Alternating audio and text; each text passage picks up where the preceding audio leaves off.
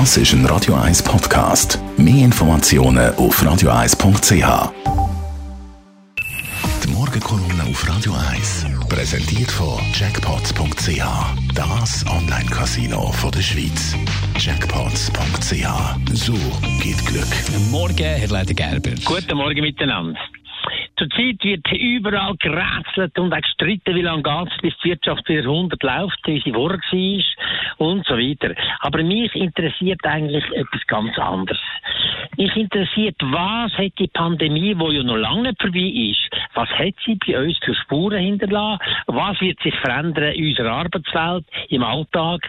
Was ist besser? Hat es auch Sachen, die wir ein bisschen fürchten müssen? Sicher ist es so, dass zwei Megatrends gewaltig beeinflusst worden sind von der Pandemie. Einerseits die Digitalisierung. Davon haben wir schon lange geredet und man weiß, alles wird sich digitalisieren. Die Schulen, die Wirtschaft, Kultur, äh, die ganze Lebenswelt und das wird uns relativ viel Arbeitsplätze kosten. Und die Digitalisierung ist jetzt ganz enorm vorangetrieben worden, weil sogar die Pensionierten haben müssen lernen, mit dem Computer Und der zweite Megatrend, der beeinflusst worden ist in die andere Richtung, das ist Globalisierung. Man hat gemerkt, dass die Globalisierung sehr große Risiken in sich trägt. Nicht nur, äh, dass sie allenfalls für die Grossunternehmungen interessant sind, aber dass das Versorgungssicherheit in verschiedensten Bereichen für die Menschen beeinträchtigen. Aber neben dem hat es viel, viel konkretere und alltäglichere Veränderungen, zum Beispiel in der Arbeitswelt. Das Homeoffice werden wir nicht mehr loswerden.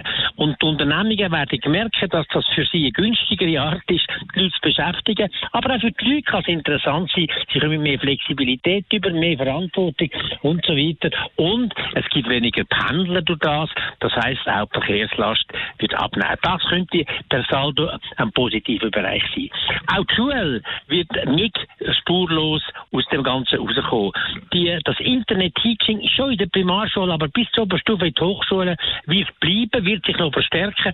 Und wenn wir merken, was das für gewaltige Potenzial hat, es tut einerseits die Autonomie der Lernenden vergrößern, die können selber entscheiden, wie viel und wie schnell das sie wollen.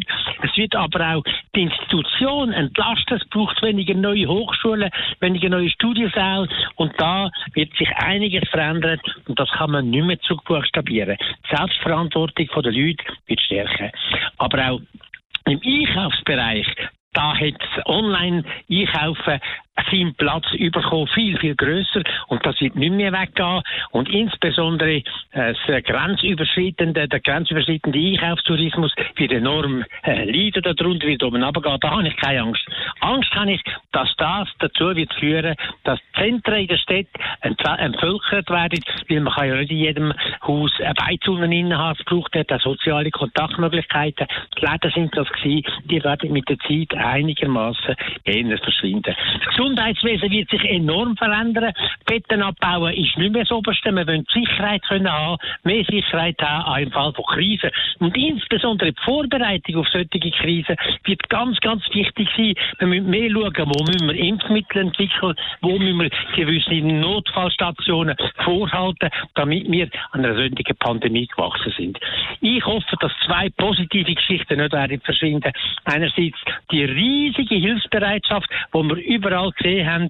Und zweitens, dass die Wertschätzung gegenüber den Pflegeberufen im Gesundheitswesen und auch an anderen Orten enorm gestiegen ist. Die Morgenkolumne auf Radio 1.